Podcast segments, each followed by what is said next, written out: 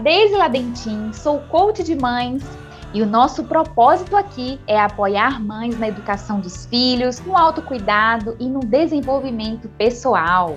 Olá! Sejam bem-vindas! Meu nome é Kaline Salim, sou psicóloga e assim como você, nós somos mães apaixonadas pelos desafios e alegrias dessa experiência divina e também amantes da vida e das possibilidades que ela traz. Seja muito bem-vinda ao podcast Mães e Abraços.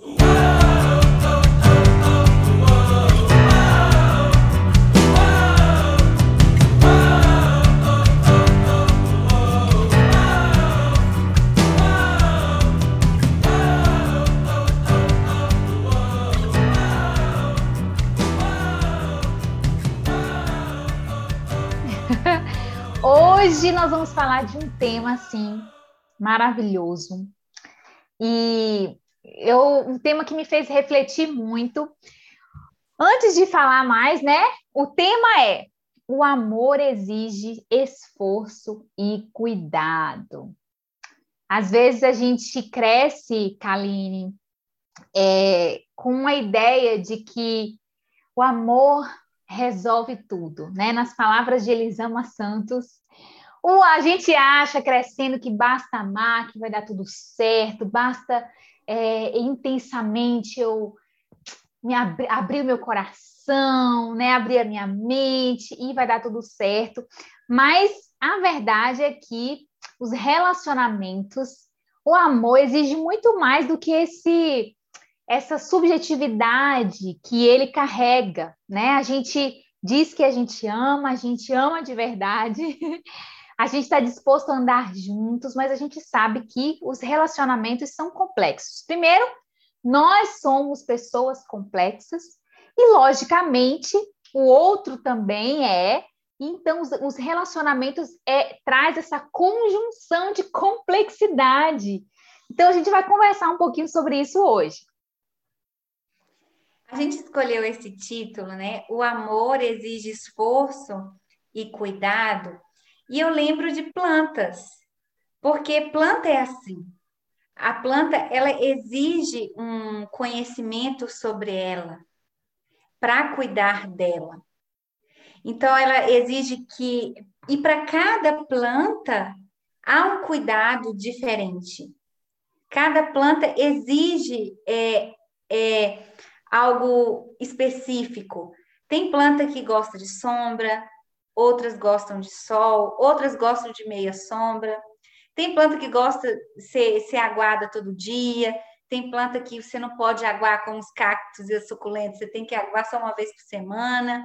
Enfim, cada planta né, é como um indivíduo que tem suas particularidades, suas individualidades, suas necessidades, seus limites, suas preferências, suas qualidades, seus defeitos.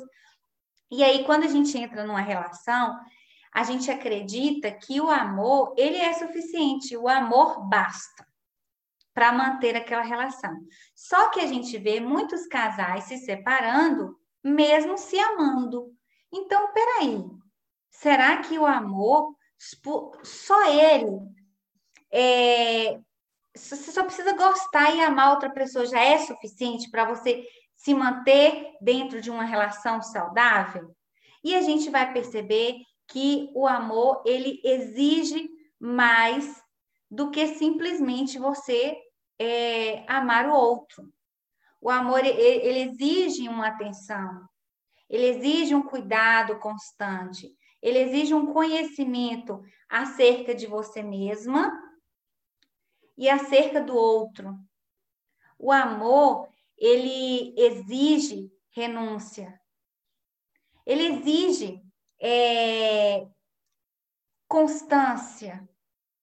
Não dá para eu simplesmente amar e pronto, acabou. Né? Eu, eu, exige mais do que essa subjetividade, do que essa idealização desse amor romântico que a gente vê nos filmes, no, nos filmes de comédia romântica, que eu adoro, é nas músicas. Eu não sei se eu estou conseguindo explicar para vocês. O que o fato é que não basta você entrar no casamento só amando o outro. É preciso mais. E o que, que é esse mais? Cuidado, esforço, se dedicar, se dedicar para essa relação. E essa dedicação para a relação exige uma autodedicação. Porque muitas vezes a gente se perde nos relacionamentos porque a gente se perde de nós mesmas. A gente se perde nas nossas histórias.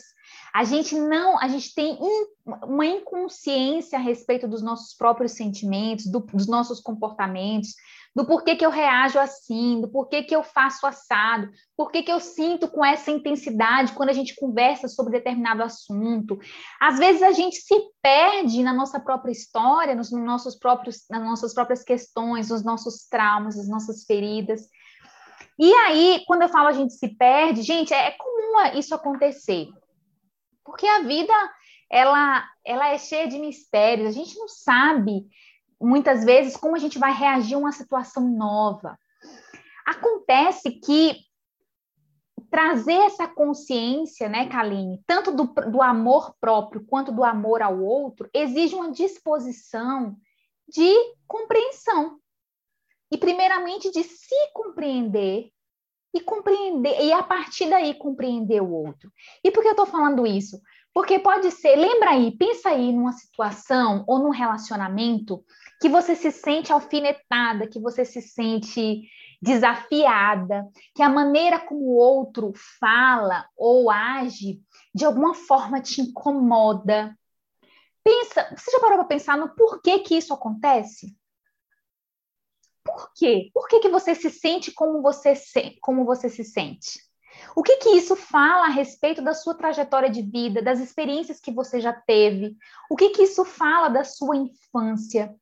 E aí a gente começa a entrar na dimensão prática dos relacionamentos, porque quando a gente casa, e aí a gente pode expandir também, né, para além do, do, do relacionamento conjugal, dessas relações mais íntimas e mais próximas, porque são essas que nos desafiam todos os dias, é, e pensar por quê, por que, que eu sinto assim, por que, que eu sinto assado, e, e que essa nossa conversa desperte esse, esse, esse desejo de você se compreender.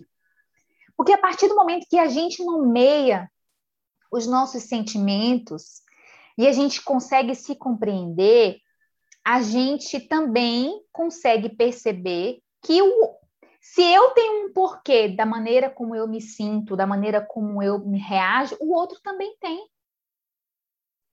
E aí a gente começa a entrar nessa questão que você falou, né? Eu amo o outro, logo eu é, é, é para que eu conviva com esse outro de uma maneira saudável, eu vou precisar me esticar para entender esse outro.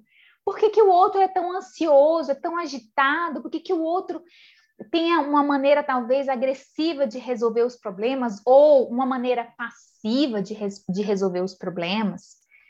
Então, é, é, toda essa conversa sobre do, do, do amor, né? O que, que o, o, amor exige esforço e cuidado.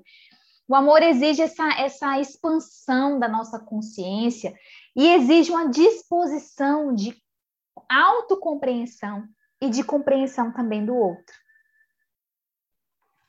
Eu não sei se foi Sócrates que tem aquela é, famosa frase: conheça-te a ti mesmo. Mas veja bem, para você entrar numa relação e essa relação ela ser saudável, prazerosa, você precisa primeiro se conhecer. Conhecer aquilo que é vivo dentro de você, a sua história de vida, né, os seus traumas, as marcas, os machucados que tem em você e que quando o outro encosta, dói, incomoda, gera sofrimento. Você precisa conhecer aquilo que te traz alegria, aquilo que te traz tristeza, né? Você precisa ter uma consciência né, do que, de quem você é e do que acontece dentro de você. Em primeiro lugar. Porque se você, gente, não se conhece, como é que você vai conhecer o outro e vai se relacionar com o outro? Então, você, em segundo lugar, quando você se conhece, é possível você sinalizar para o outro aquilo que agrada e o que te desagrada. É possível você estabelecer limites e bordas dentro dessa relação. É possível você expressar as suas necessidades né, e, e os seus sentimentos e como você quer ser satisfeita nesses seus desejos e necessidades. É como, sabe o que eu achei legal no livro da, da Elisama Santos, no Conversas Corajosas? Ela fala assim, que o, o relacionamento, quando você se conhece, você entra num relacionamento, é como se você apresentasse um mapa para a pessoa. Olha, tá aqui o mapa, tá? De quem eu sou, de onde você pode ir, de onde você não pode ir. Aqui são os atalhos, aqui são os lugares, né, onde mais obscuros, onde você não pode mexer. Né? Então, você vai sinalizando para o outro como que, que o que, que te faz feliz dentro dessa relação, né? E aí é importante que o outro também se conheça, para ele também sinalizar para você como ele gostaria de ser tratado, de ser amado. Então, exige o amor, não é só suficiente, ah, vamos casar porque a gente se gosta. Tem muito casamento acabando assim só porque se gosta, casar e não deu certo. porque exige essa, essa percepção de si, essa percepção do outro e essa percepção da situação, da relação. E aí, porque o que acontece, Deise? Quando a gente não tem essa consciência, essa clareza, a gente casa, entra a rotina, entra as responsabilidades, a vida com os filhos, e a vida vai ficando cada vez mais atribulada e vocês vão se perdendo. Né? Você se perde na sua individualidade, ele se perde na dele e vai se afastando, vai se distanciando, vai perdendo a conexão. E aí, quando eu, é, eu tenho esse autoconhecimento, eu entendo que eu preciso cuidar de mim, do eu, né, de quem eu sou, que o outro precisa cuidar de quem ele é, para que o nós, né, o eu e você, o nós, né, sejamos mais fortes e mais potentes, mais felizes, mais plenos dentro dessa relação. Você não se perde, né? Você, o outro também ele não se perde, né? Mas é como assim, também é, não existe esse negócio assim que eu vou achar a a, a, a, a tampa da minha panela, eu vou achar a outra metade da laranja, porque eu vou encontrar aquela pessoa que, que, que vai me satisfazer em tudo, aquela pessoa que vai acabar com a minha tristeza, o príncipe encantado dos contos de fada, que vai sanar com as minhas angústias, com as minhas dores, e vai adivinhar os, tudo que eu desejo, vai realizar todos os meus sonhos.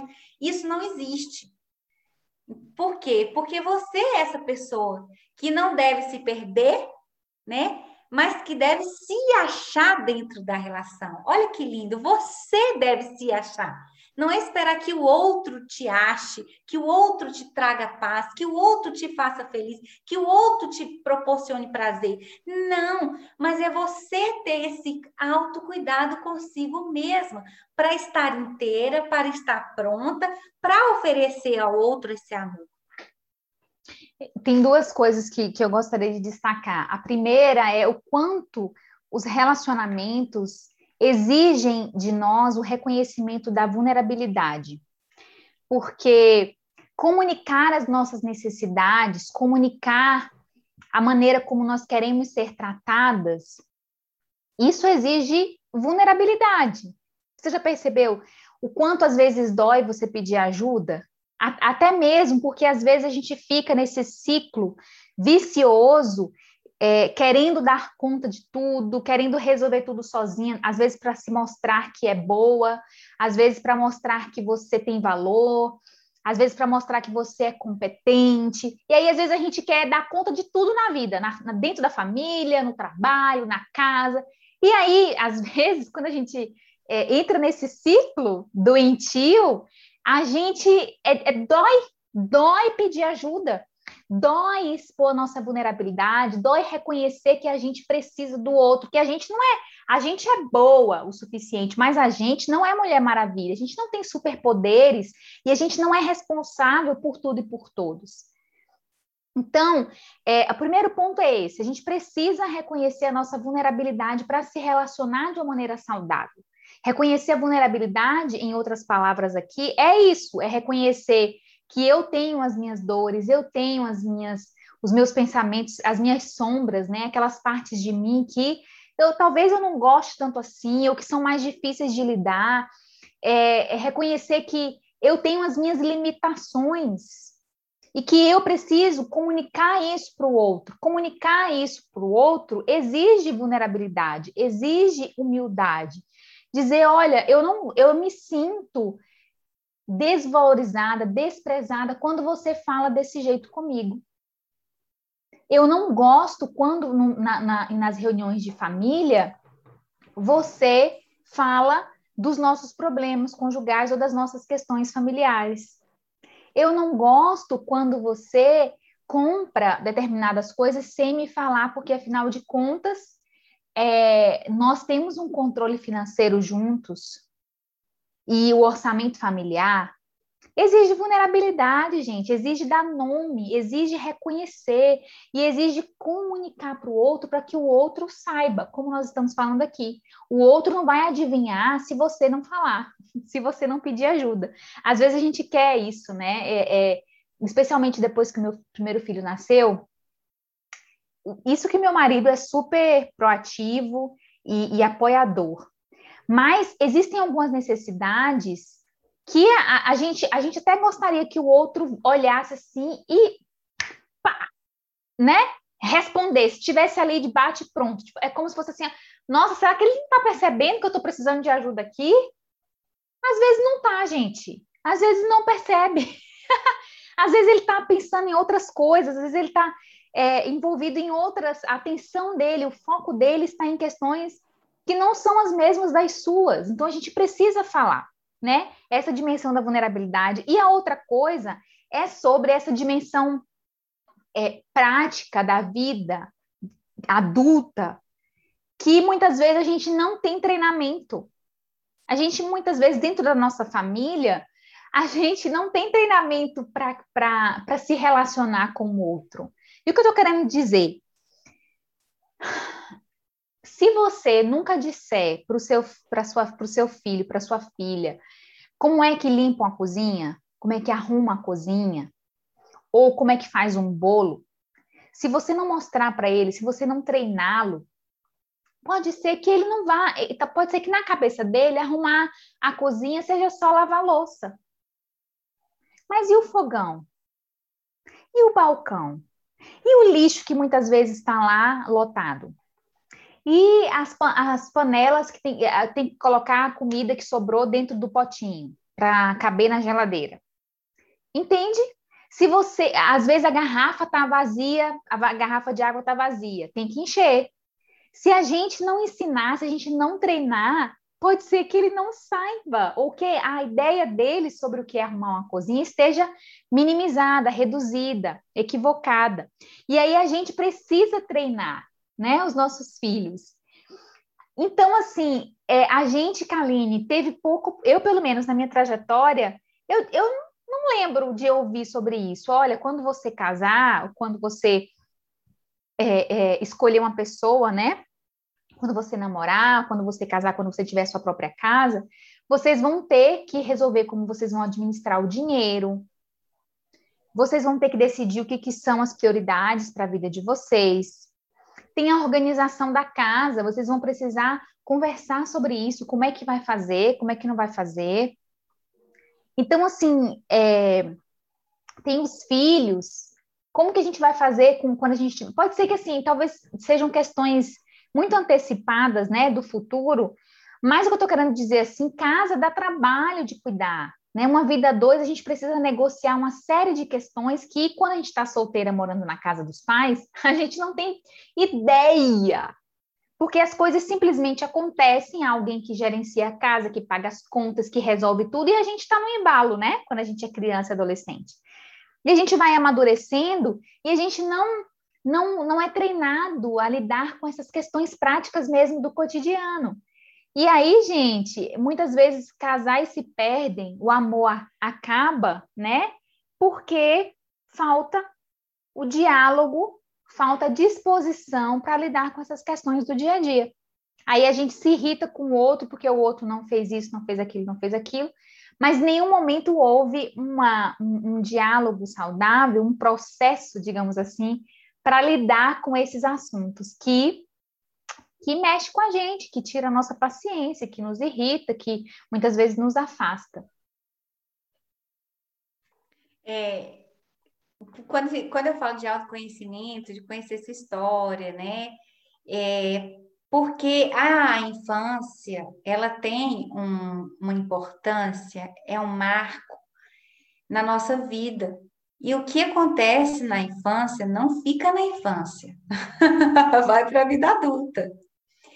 E aí a gente entra nos relacionamentos e exigindo que o outro corresponda com as nossas expectativas que não foram correspondidas pelos nossos pais na infância. Ou a gente espera que o outro tape, né, me complete, ou tape aquele buraco que não foi tampado na minha infância pelos meus cuidadores. E aí você entra na relação esperando muito de alguém que não tem condição de te dar. Sabe por quê? Porque se alguém não é sua mãe seu pai, você não é mais uma criança, você agora é adulta. E essa pessoa, ela também tem faltas, ela também é, tem vazios, tem marcas, tem machucados, tem incômodos, tem traumas. Então, é, quando a gente tem essa consciência, e eu vejo muito disso, gente, às vezes aqui em casa, quando acontece algum conflito assim com meu esposo, ou até no meu relacionamento com meu filho, eu pá, pá, pá, pá, pá, pá, faço uma ressonância magnética né? Entro na ou não, ressonância magnética não. Eu entro naquela câmara, a câmara que te leva de volta ao passado, daquele filme famoso. Eu entro dentro daquela câmara e aquela câmara que ele é, é, vai me levar à minha infância e falar, peraí, por que eu estou agindo assim? Por que eu estou esperando isso do outro? O que que isso que está acontecendo hoje aqui na minha vida é, é, está relacionado com o que aconteceu no passado. Porque, gente, tudo começa na infância. Olha, a forma como você aprende a amar o outro, a se relacionar com o outro e com o mundo começa na infância. A sua autoestima, amor próprio, é, a, as suas habilidades sociais e relacionais, a sua a, a capacidade de lidar com as próprias emoções, tá? Tudo começa na infância, na adolescência. Esse é o, é o, é o momento né, em que, que a gente aprende e a gente vive é, experiências né, que vão é, é, marcar a nossa história, que vão nos ensinar e que vão impactar o nosso amanhã, o nosso futuro, que é a vida adulta. Por isso que a gente tem que ter esse conhecimento, é um padrão, muitas vezes, comportamental ou até cultural, que é aprendido. Por exemplo, quando a gente casa, eu aprendi com a minha família um jeito de fazer as coisas, as, as, as atividades domésticas dentro da casa, a, eu via meus pais se relacionando, ou a forma como eles lidavam com os conflitos, a forma como eles vivenciavam o estresse, as adversidades da vida. Então, a forma como eles tratavam os filhos, então estava tudo ali, ó, tudo há um, um, era um padrão dentro da minha família, né? Cada família tem um padrão, cada cultura tem seu padrão. E aí eu, eu caso com a pessoa que vem com a bagagem. Essa bagagem é a história de vida dela, a história dela com a família, é os valores e princípios, né, que eram foram ensinados dentro da família, os hábitos, desde hábitos alimentares, hábitos comportamentais, comportamentais, enfim. E aí? E agora? Como é que a gente vai lidar? Como é que a gente vai se relacionar? Eu trago a minha bagagem, você traz a sua. E agora? O que, que a gente faz com isso?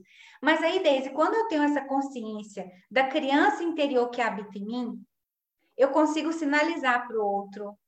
É, por exemplo, é, amor, eu não gosto que você faz isso. Meu pai fazia isso comigo. E eu sofri muito com isso, e isso eu não admito, eu não gosto. esse é um jeito de, de fazer as coisas que me irrita, né? É, ou então, gente, olha, olha para você ver, o meu pai, ele se separou da minha mãe quando eu tinha sete anos, e ele foi embora para São Paulo, eu morava na Bahia. E aí eu já contei essa história aqui para vocês. E eu, eu desenvolvi, ele não foi se despedir de mim, e eu desenvolvi um sentimento de rejeição muito grande. Então, quando eu caso, adivinha o que, que eu trago? adivinha o que, que eu espero do meu marido? Eu espero o abandono. E eu preciso lidar com isso todos os dias, com essa sensação. Hoje eu faço terapia para lidar com essas questões da minha infância. Porque a todo momento eu penso, que horas que ele vai me abandonar? Será que é agora que ele vai me deixar? Ah, porque minha mãe teve dois casamentos em que ela foi traída pelos seus maridos, né? Muito traída, né? E aí eu fico a todo momento esperando, gente, não é possível que eu tô com um casamento feliz. Mas a minha mãe não teve casamento feliz, ela teve dois, foram frustrados. Foi um fracasso. Peraí, as minhas tias foram casadas e foram traídas e separaram, foram tudo fracasso. A minha família não tem ninguém com casamento bem sucedido, não. Peraí, o meu casamento também não vai ser bem sucedido. Que horas que ele vai me trair, me abandonar? Então, assim, eu me relaciono com, essas, com essa bagagem, sabe? Trazendo essa bagagem, com aquilo que ainda vive em mim, que ainda não foi curado, que não foi tratado, essas feridas emocionais, esses roxinhos que ficam na gente e que para o outro outra vez não está vendo, mas se encostar dói.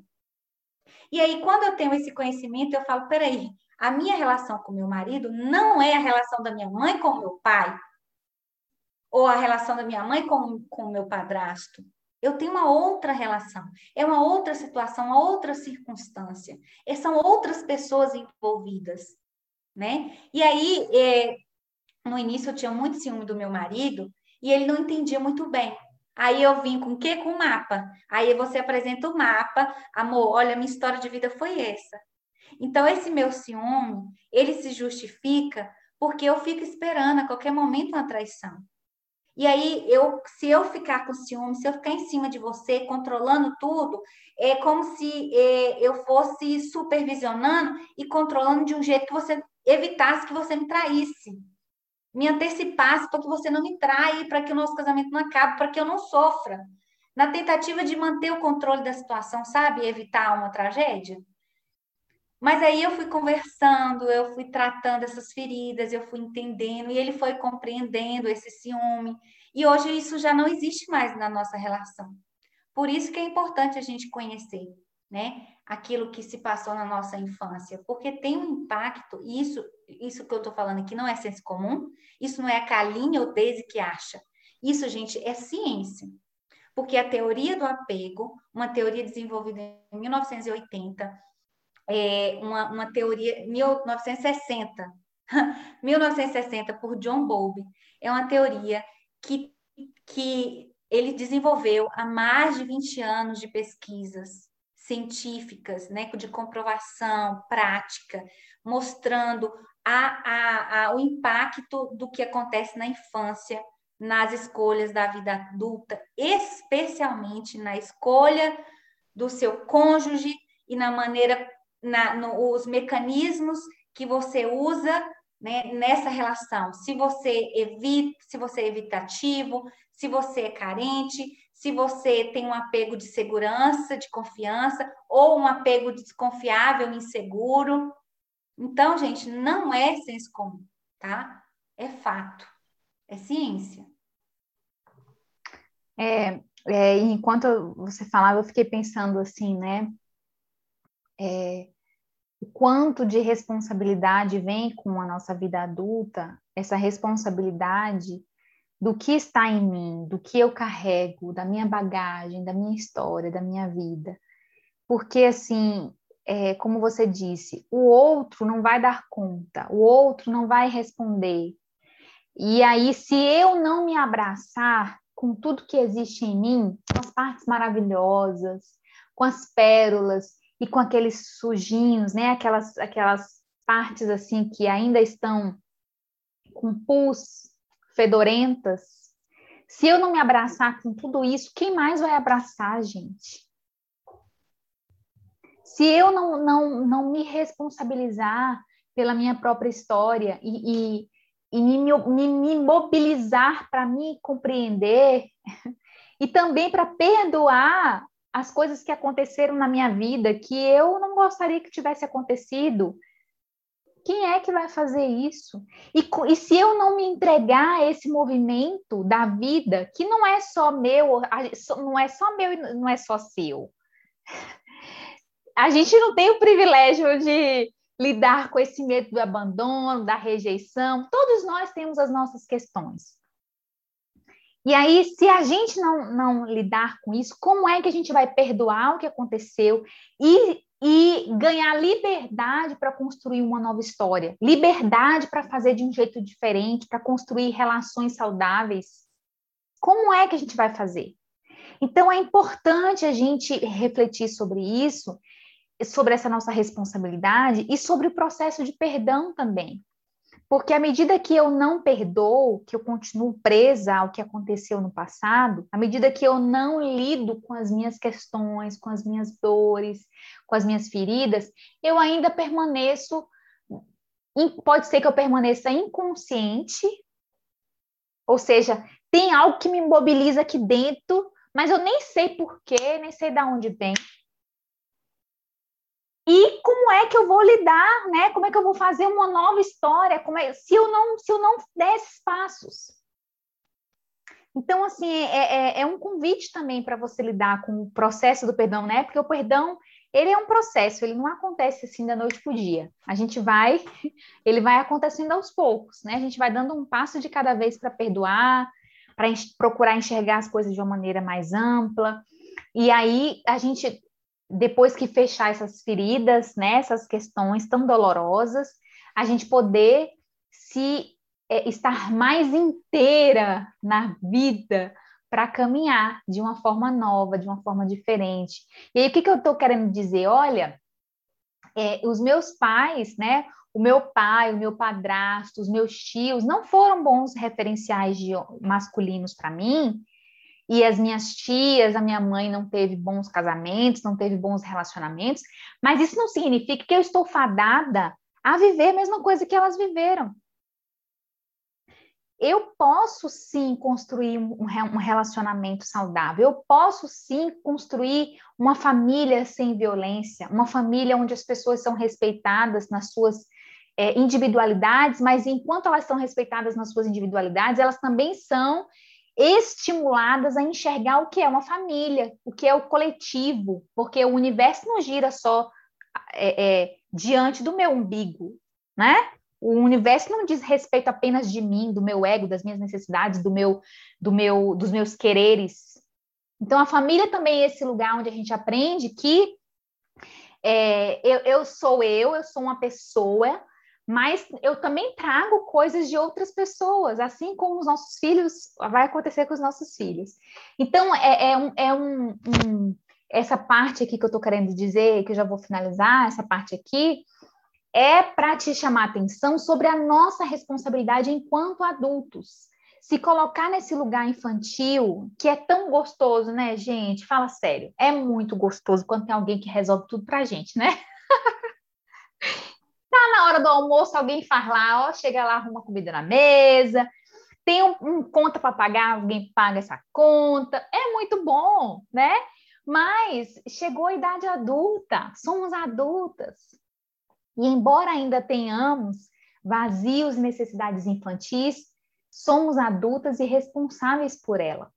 Nós precisamos nos levantar como responsáveis e, e começar a dar passos para lidar com as nossas próprias questões, para que a gente possa fazer diferente, perdoar o que a gente, o que a gente precisa perdoar e seguir em frente. Eu, eu acho que é, exige duas coisas também. O perdão, igual você falou, exige a vulnerabilidade, que você também falou no início do vídeo. É, e exige também você ser mais realista. Olha, não dá para a gente entrar no relacionamento né, com essas crenças de contos de fadas que a gente escutava quando criança. É, a gente não casa com, com um príncipe encantado só, não. A gente casa com o príncipe encantado e com o sapo. Quando eu falo de desconstruir esse amor romântico, não quer dizer que você não vai né, ter momentos de romance na sua casa com seu marido, de você colocar uma música e você dançar com ele num jantar à luz de velas. Não, eu estou falando isso, né? Porque isso faz parte. A gente entra na relação é, com seres imperfeitos e vulneráveis, né? Um humano casando com outro humano. E quando a gente tem uma aceitação disso, é, a gente é, desconstrói essa ideia, essas idealizações, e isso diminui também as expectativas e a frustração. Porque quanto mais alto você sobe, né? Quanto mais expectativas você tem, maior é o tombo. E é verdade. Se você esperar né, que o outro corresponda né, com aquilo que às vezes o outro não tem capacidade de dar, isso aí só vai gerar cansaço, desgaste emocional, é, sentimentos de raiva, de rejeição, de abandono, desamparo e muita frustração. Então, quando eu falo que a gente tem que diminuir essas idealizações, né, é a gente ser realistas. Não é assim que o outro vai me completar, que eu vou achar outra tampa da laranja é a outra metade da laranja, a outra tampa da panela, e que minha vida vai ser os dois felizes para sempre, que não é assim. Que a gente vai enfrentar desafios e que se a gente não ter cuidado e esforço, né, o amor vai acabar. Ou o amor não vai sustentar essa relação. Porque só o amor no sentido assim, eu te amo e pronto. Não é suficiente. Eu amo planta, gente. Eu amo. Aqui, ó, tá cheio de planta. Minha casa tá cheia de planta. Eu amo planta. Mas não adianta eu comprar planta, colocar a plantinha aqui e falar assim: "Ah, eu amo planta linda". E não aguar, e não regar, e não, não, não colocar adubo, e não tirar as ervas daninhas, e não levar lá para fora para tomar um sol. Do que adianta? Não vai adiantar, ela não vai resistir. Quando eu falo que o amor não, não, não sustenta, se autossustenta, é disso que eu estou falando. Porque o amor, ele exige esforço e exige cuidado constante. E aí, é, você quer falar mais alguma coisa, Deise? Porque no final eu quero ler uma mensagem do livro Conversas Corajosas, da Elisama Santos, que ela fala muito disso, dessa questão da vulnerabilidade, de como você deve entrar no relacionamento. Ah, não, a última coisa que eu queria dizer é quando a gente vai tendo mais consciência da nossa humanidade, da nossa humanidade, da humanidade do outro, porque à medida que eu vou me enxergando e vou sendo mais empática com as minhas vulnerabilidades, eu também consigo expandir e pensar assim, poxa, né? Se eu tenho essas feridas, se eu tenho essas dores, se eu tenho dificuldades, o outro também, ele é um ser humano, muito provavelmente ele também tem as deles, as dificuldades, os desafios deles e é, dele. E aí isso me expande no sentido de conseguir abraçar também o outro. E aí, assim, Kaline, é, eu acredito que à medida que a gente vai caminhando na vida, se tornando mais consciente, se permitindo conversar sobre essas questões, a gente vai também amadurecendo, no sentido de não se espantar tanto assim, sabe? Se espantar com a nossa humanidade, não se espantar, no sentido que eu quero dizer, de achar que o outro ou que eu sou um monstro, uma monstra, porque é, porque eu tenho uma, uma, uma determinada dificuldade numa área, entendeu? É como se a gente se permitisse, se autorizasse ser humano e viver, viver como humano. Um humano que tem luz e também tem sombras. E quando a gente reconhece isso em nós, a gente é capaz de reconhecer isso no outro. E para finalizar, em vez de você dizer assim, ó, é, vou casar, É, prometo ser fiel até a morte, te amar na alegria e na tristeza, na dor, na, na, na saúde, na alegria, na, na dor. Me ajuda aí, prima. Eu acho que tem na riqueza, na pobreza, na saúde, na doença, na, né? Eu acho que é isso. na tristeza, na alegria. É. A gente vai, vai ler essa carta que Elisama Santos traz no capítulo 4 de Conversas Corajosas. Para finalizar. Esquecemos, é o que você vai falar para o seu marido. E, e os esposos para as esposas, né? Que a gente fala aqui para mães, mas vai que tem homens nos assistindo. Esquecemos o somos perfeitos um para o outro e iniciamos uma jornada de nós nos gostamos e nos amamos, mesmo sabendo que somos irritantes, por vezes egoístas e birrentos.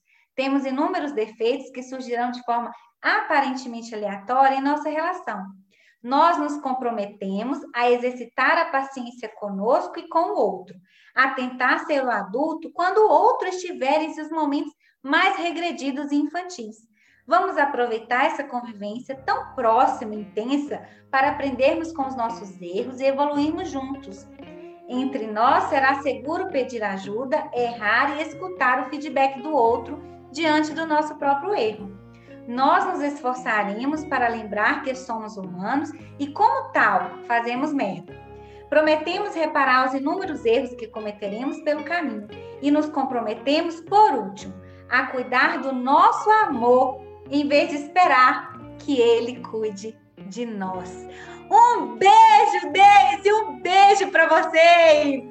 Um beijo. E até a gente. próxima. Um beijo, tchau.